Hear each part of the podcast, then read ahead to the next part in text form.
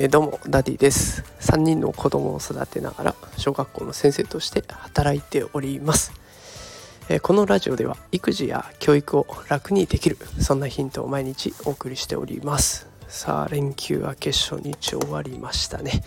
えー、皆さん一日お疲れ様でした。いろいろあってね疲れたんじゃないかなと思います、え今日はですね心の疲れは万病のもとだということでお送りしたいと思います、まあ、結論から言えばとにかくゆっくりしっかり休みましょうというものになってます、えー、ゴールデンウィーク明けて、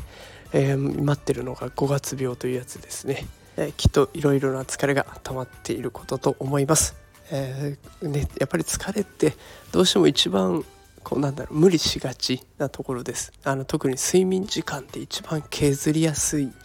時間になっちゃいますけどでも一番削っちゃいけない時間になっていますのでしっかり寝てしっかり体力をつけていきましょう。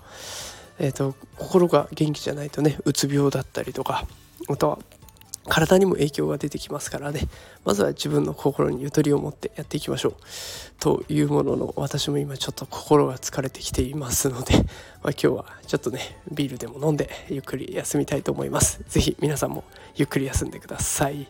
それでは今日はこの辺で失礼したいと思います。また明日会いましょう。それではさようなら。